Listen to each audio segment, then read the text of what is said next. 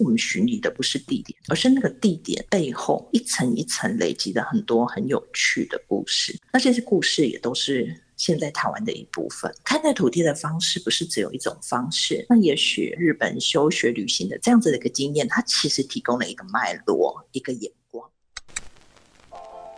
百年之前，我们有无力者大会对抗强权；百年之后，我们是有聊者大会见证时代。米娜桑开讲就趣味，跟着会听台湾的故事。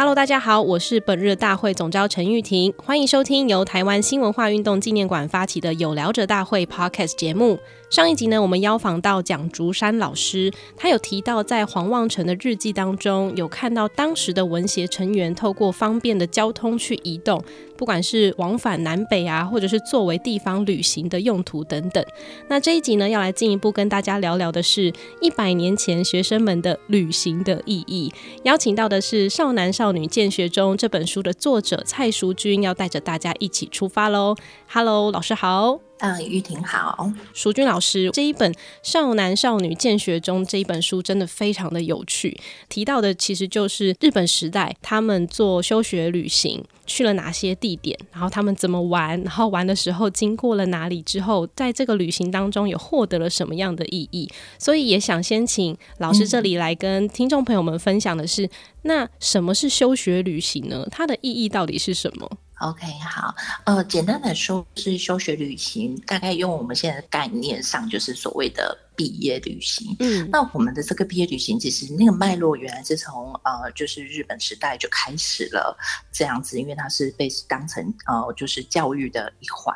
那这个怎么来的？其实大概就是在十六世纪，其实那时候欧洲有地理大发现，那时候强调一个就是唯识论，也就是你用感。观去认识这个世界，嗯，因此到十八世纪的时候，就会有老师，然后带领着学生去认识异国文化。那当然就是在日本国内，他们自己在江户时代就有这种赏花啊，然后新年的时候就是这种踏出去户外的这种学习，甚至游船等等。那直到一八八四年左右，在日本的国内，他们就把月租定义下来，变成是教育的一个延伸，就是走出课堂外的教育。那台湾的在接受日本教育的时候，其实很早的时候，他就把休学旅行的概念带进来。那最容易理解就是我们的毕业旅行，就是有到外地住宿过夜。那像现在台湾很流行去什么剑湖山世界啊、九族文化村等等，其实，在那个年代，他们也有一些很必须要去的一些行程。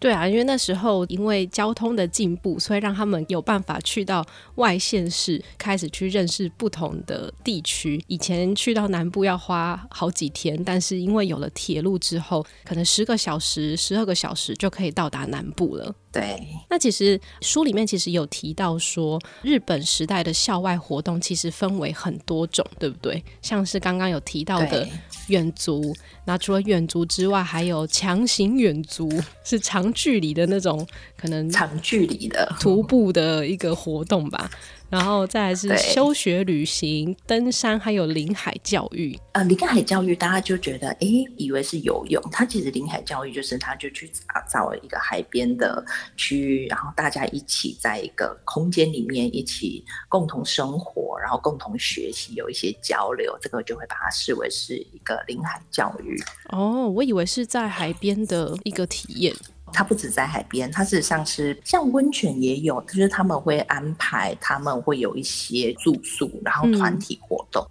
那那个时候，他们应该会有一些既定的行程吧？就像刚刚一开始提到说，现在的学生很喜欢去剑湖山世界啊，或是一些既有的行程的参访。那当时最热门的行程有哪些呢？哦，我们从先从景点来说好了。它的景点上面，因为呃休学旅行，它真的成呃是教育一环的时候，它事实上它会有一些教育的使命跟意义上面。嗯，尤其我们那个时候，如果说可被视为殖民的话，它当然会有那种日本帝国文化想要呃植入到台湾的学生身上的这种呃这种企图。嗯，所以呃神社的这个部分，因为它是最容易感受到啊从大卫呃日本帝国的这样子的一个氛围，所以神社是必去的。那另外也有一些台湾，比如说，但我们现在还非常热门，比如说阿里山，那是了解台湾的一个很重要，就是阿里山的神木。那那时候会有云海的部分啊。那另外很特别是公园，那时候不管是台南公园、嗯、台中公园，因为公园跟神社有时候是连接在一起的。嗯、那公园会安排在就是我们休学旅行上面比较休憩的那个部分。那另外有一些就是历史古迹，它其实是可以从这里面。也去找到一些这块土地上面啊每个时代的历史脉络的部分。那在路线上面，呃，我们根据就是日本时代他们的毕业纪念册里面的图片做了一些资料上的整理。我们其实找了六条还蛮主流的一个路线。那当然有些主要的路线会集中在我们的西半部，也就是说，我们可能。啊，从台北、台中、台南，甚至到屏东，因为那时候屏东的林业发展是非常发达的，嗯，甚至有一些飞航的基地。那这个部分，它会依照每个学校，比如说它的主题上面有一些不同，嗯，然后就会安排不同的景点。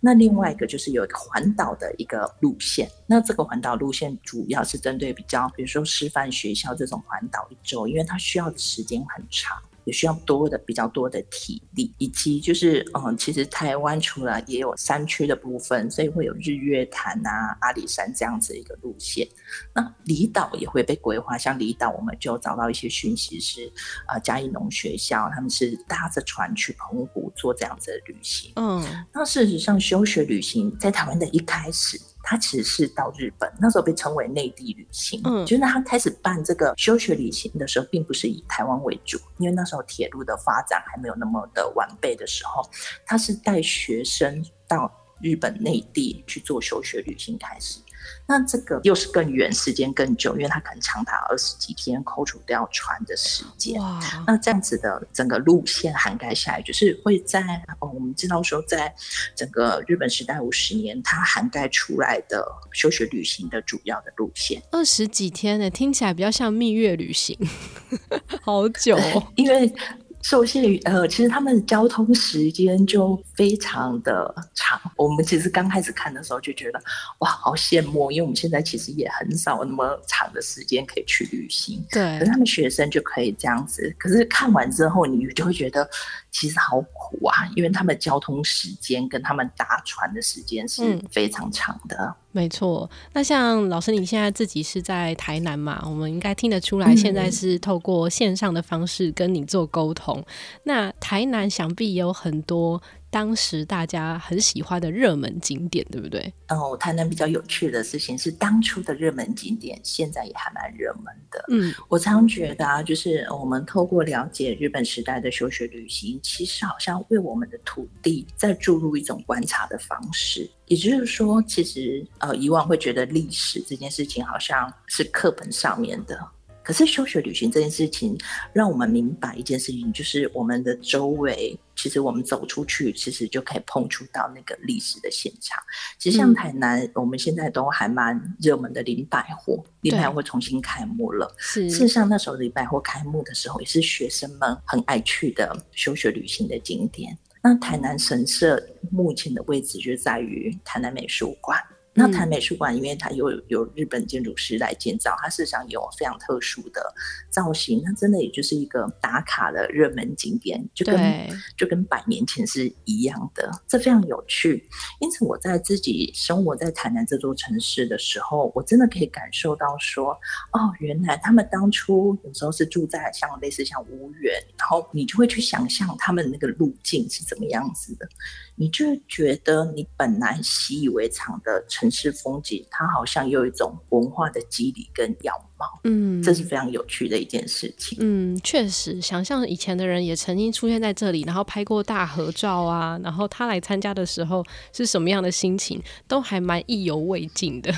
那再来就是呃，讲到说我们在出游之前，因为呃，休学旅行其实有蛮多年级，他们不一定就是只有高年级才会出门嘛，可能呃小学校啊，然后国中，然后甚至之后的这个高等学校，他们去的旅行的地点肯定是不一样。那我很好奇的是，他们在出游之前是不是需要做哪些准备呢？就是老师会特别提醒大家说，你可以准备什么带在路上。哦，这是有的。我们其实从史料里面就有发现一个，就是永乐宫学校在一九三二年的时候，嗯，他们的南部休学旅行是有一本旅行手册的。嗯，那这个旅行手册老师就超认真的，他就会把必带物品列清单，对，列出来。还有就是说，您旅行当中应该注意的事项有什么？然后最后他还会把说，哎哎，我们这一趟旅行可能会去的景点，他会帮忙，好，就是会先写一些介绍。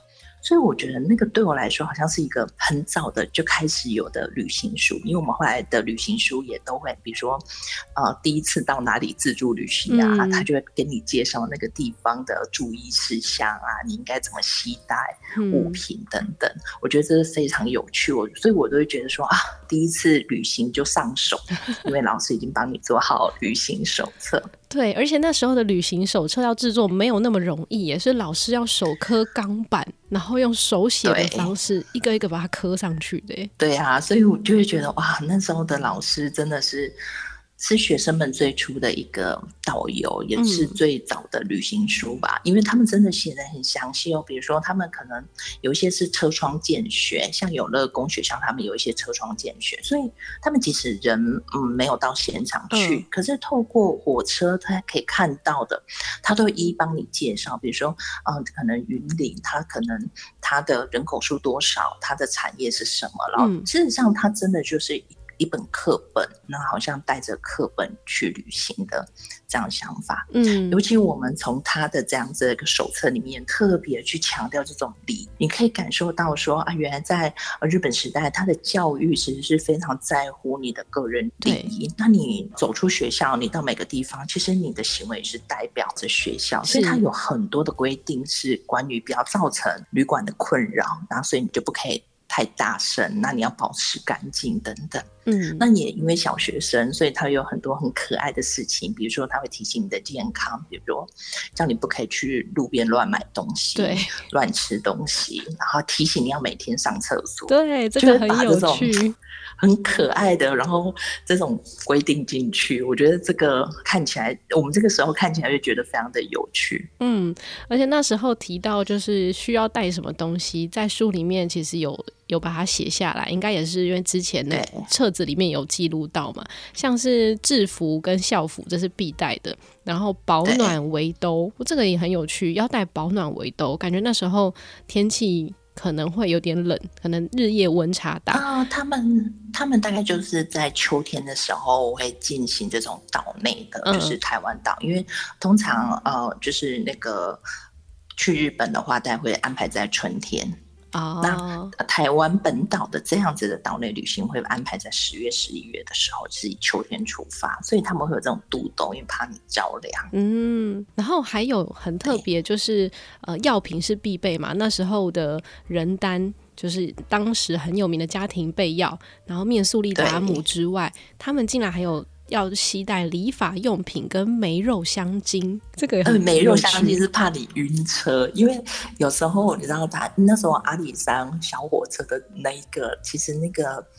油味是非常重的，所以很多人会觉得、嗯、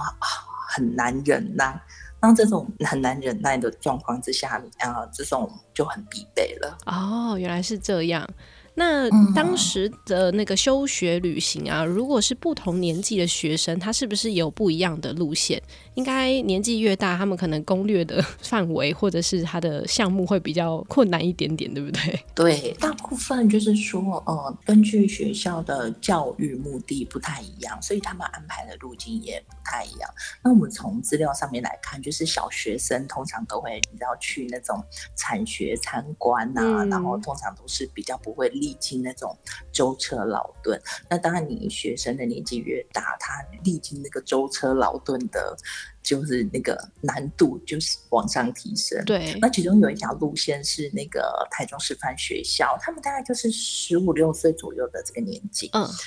他们就需要跋山涉水，就是走大概我们现在的阿朗伊古道的那样子的一个路线，他们是要从台东走进去屏东的。其中我还有看到一个很有趣的部分是，呃，我忘记哪一间学校诶、欸，就是他们大部分都是日本来念书的学生，哦、所以他们毕业就是台台中师范学校、哦，台中师范学校，所以他们在毕业之后的很重要的工作就是要接、嗯、呃接下那个教职。工作，所以他们必须要了解台湾的风土民情，所以对他们来说，设计的休学旅行就会是很贴近在地的。对，我自己最喜欢那一条路线啊？为什么？我看到那条路线好像去了蛮多间孔庙的诶。哦，对啊，因为他们还去了很多学校。我先说自己的经历，我不晓得，就是也许很多听众朋友跟我一样，就是其实也许我其实你里面有六条路线，那包含就是南部两条，然后中部，然后环岛、离岛跟日本。其实我最熟的是日本，所以你在做这本书的时候，你就会觉得啊，有点汗颜。也就是说，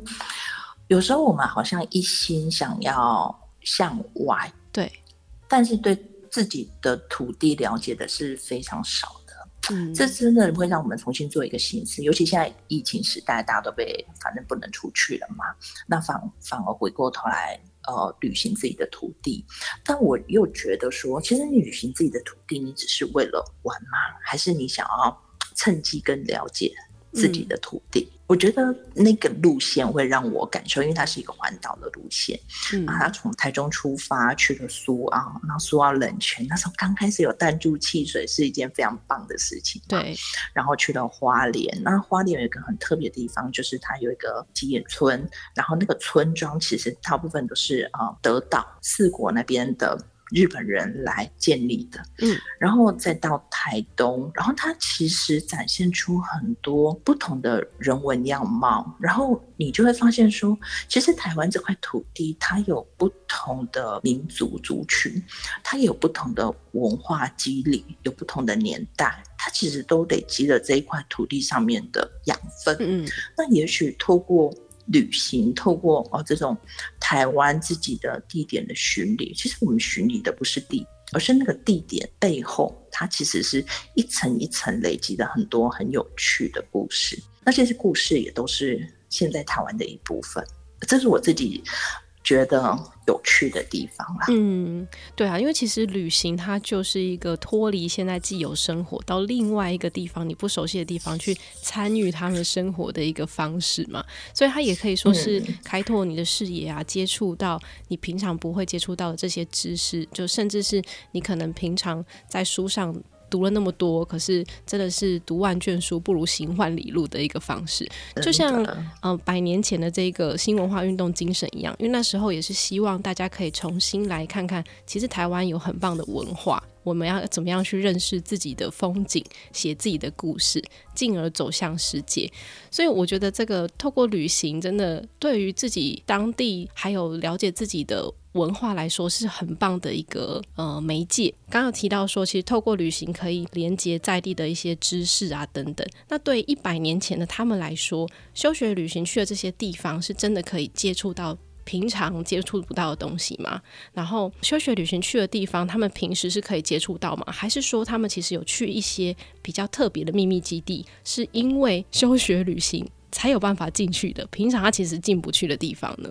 呃，其实我们从现在的眼光来看，因为现在旅行是一个显学，就是然后可能大家都有很多很多的旅行经验，但是有时候就是我们回归到过去那个年代，也许休息旅行是他们生命的旅行初体验。那这个初体验当然就是跟铁路慢慢发达，那当然因为票价的关系，它事实上事实上是有一点点。经济负担的哦，那我们也可以从里面了解到说，其实他们这种这种休学旅行的经费是一开始一入学你就要存。那我们知道说，它并不是一个这么便利的事情是，就从金钱或是移动上面，因为我们现在不见得要搭公共交通工具啊，我们就自己开车就可以到很多地方了。所以这是一个不是平常可以接触到的。那你刚刚有提到说，就是它的路径的安排，就是它毕竟身身为教育的一环，它很多教育的意义，所以那个教育的意义其实是首先最重要的。比如说，我们可以看到它会到达一些孔庙。等等，就是就这一种跟啊你的精神文化是相关的，然后国民性格的养成是相关的。那另外，他可能也会去去一些，比如说产业，对，比如说哦，可能嘉义的这种，人家东洋最大材呃木材制造所，就是你要彰显国威嘛，嗯，就是我是非常发达的。你到屏东会有农林的试验所等等，然后这些。都会再去凸显，就是从从这个产业来看，其实也就是课本上面的延伸。另外一个说法就是帝国教育，它从课本让你亲身去体验，来感受这件事情。嗯，那我们在说的就是这种私密景点，包含那个飞行基地，对，就是屏东会有一个飞行基地。其实这个也是有一些学校的休学旅行去做，那它的。这个基地，它其实有一个部分，它是拿来做教育，就是航空教育一个重镇。嗯，对，去看看飞机长什么样子。对，或者是还有一些飞行的概念上面，因为他们那时候很想要继续南下嘛，就是台湾被视为就是南下第一站，那想要再继续南下的这样子的一个使命。嗯、那那一段时间的学生，我觉得像我自己公公是那段时时候的接受日本教育，我觉得透过这种休学旅行，其实是一再的去巩固他是身为一个日本国民的这种身份的认同。嗯。他从教育的意义上面，从他教你这个，你会对于这个帝国产生一种崇高感、爱国情操。对，爱国情操，那你会从里面当中去塑造一些属于日本帝国的那种性格。所以，我想台湾很多人会觉得自己是日本人。我觉得这跟这个教育上面的涵养上面是有一点点关系。嗯，跟这休学旅行来说，它其实也是教育的一环。而不像现在我们只是出去玩玩而已。以前是真的很认真的在正式的课程当中纳入休学旅行，而且他们还要写，然后读书心得。我们看了很多那种旅行，因为我们把它当成笔记，但是他们是想，也许我们现在会觉得好像是自己的游记在抒发，但是他们已经比较正式，就是你会看到有一些有时候会很刻板。就是说啊，我我见证到了什么帝国的伟大的，是写作文对不对？也会有那种很可爱的，比如说他们去林百货吃个蜜豆冰，觉得很开心，嗯、也会有这一种，嗯、就觉得哎、欸，其实有不同的面向。但我觉得我们在这个时代很美好，就是我觉得我们已经可以用比较宏观的角度来看待这些事情，就是看待土地的方式不是只有一种方式。那也许呃，日本休学旅行的这样子的一个经验，它其实提供了一个脉络，一个眼光，嗯，但它只是其中一个眼光，因为我觉得台湾的文化太太丰富了，对，也太多元了。那它就是一个，也许我今天就很有趣，我自己以前也很喜欢一本书啊，就是用五十年前的什么旅行书去欧洲旅行，嗯，就发现很多地方都关了啦，但是它会达到一种乐趣，嗯，因为你那个。本来的旅行惯性就被打破了，你会一种新奇感、不预期感。因为现在哦，资讯太发达，旅行有时候少掉一点新鲜感跟那种不预期感。嗯、那我就觉得，也许带着本书去旅行，你就今天就假装自己是个日本时代的人，也许就用最大众交通的这样子的方式，也许在这种你本来很习以为常的。路径上面，你会发现一个新的风景。那看待自己土地的方式也会跟着改变。嗯，有没有什么那时候的记录跟心得是你印象很深刻的？嗯，那时候记得，我记得那时候就是进修女中，因为他们就是一群女学校的学生嘛，嗯、就是少女，所以他们的游记非常的奔放。嗯，比如说。他们就会去写说，哦，就是我刚才说的，就是去吃蜜豆冰啊，肚子很饿啊这种。嗯、然后他们去讲，就是阿里山的云海这个事情也非常令人向往，就是他把那个云海描述的非常美。然后，但是他也同时去讲说，其实，在那段上山的路程是非常非常痛苦的，因为我觉得时间怎么这么久啊？怎么还没到啊？我都快吐了。然后，可是看到云海的时候，就会忍不住把头伸出窗外。嗯，可是你知道，他们其实明明就有规定说不可以把手脚伸出窗外，对，他们就很可爱，就忍不住，因为风景太美了。就跟我们现在的毕业旅行一样，因为你可能一辈子就只有这一次机会跟你的同班同学一起出去玩，真的。所以同才之间的这种感情，然后聊天吱吱喳喳，然后就是你会知道说那个旅行的新鲜感跟他们的期待是很够。我觉得那个也会感染到我们，就是哎，好像你窗外的风景换个角度看。其实它真的会带来不同的感受，真的。哎，那最后的最后，淑君老师，我要请教。嗯你会最想去哪一条休学旅行的路线呢？解封之后啊，uh, 对，因为现在其实已经算，现在其实已经算半解封了，有越来越多松绑的 这个部分了。你会最想要去哪一条休学旅行的路线呢？或者是说，你有没有什么推荐可以展现台湾风情的当代休学旅行的路线？其实我自己一直有个期待，就是我想要去走那个台中师范学校那个环岛一周，因为那个环岛一周它涵盖了很多面向，比如说它的交通，它需要搭火车，然后临海道路。那时候临海道路就是现在我们大家知道的苏花宫，它刚刚开，可是。非常的狭小，所以你就会看到那个游记上面说，头顶就是顶着石头，然后你就很怕突然掉下去的这种刺激感。还有走路，就是从台东走到屏东旭海这样子的一个路线。嗯、那我自己是非常想走这条路线的。我真的相信说，其实十六世纪的那个唯识论，用感官去认识世界，还是依然存在在我们的时代。嗯，因为你自己亲身体验，因为你用你的身体去感受。风土是真的不一样。那我自己蛮期待，就是我有一天是可以去走那个阿朗，像阿朗伊古道那样子，你一边是山，一边是海。嗯，那你透过自己的身体跟这个环境相处，你会更明白说，我们台湾的土地它所它的丰富度跟独特度到底是什么？那我自己也想要从那个旭海走到四四重溪，它还是一条山的路径。哦，那你很美耶。虽然现在交通。虽然交通很方便，当当初他们都用走的，嗯，那我自己觉得走跟用身体去感受到风，感受到那个热气，耳朵听到那个海洋的声音，海浪拍打石头的声音。我觉得它真的是我自己非常想要去体验的一件事情。嗯，想要知道台中师范学校他们环岛一周到底去了哪里吗？而且他们的日程有十天九夜，欢迎大家去看老师的这一本书《少男少女见学中》，里面有很多路线可以给各位参考，或许可以作为当代旅行的其中一条路线之一。那今天也非常谢谢我们淑君老师。然后，如果各位喜欢我们的节目的话呢，请记得帮我们按五颗星订阅加分享，有任何疑问呢，欢迎随时到台湾新文化运动纪念馆的 FB 还有 IG 留言给我们。有聊者大会，我们就下次见喽，拜拜。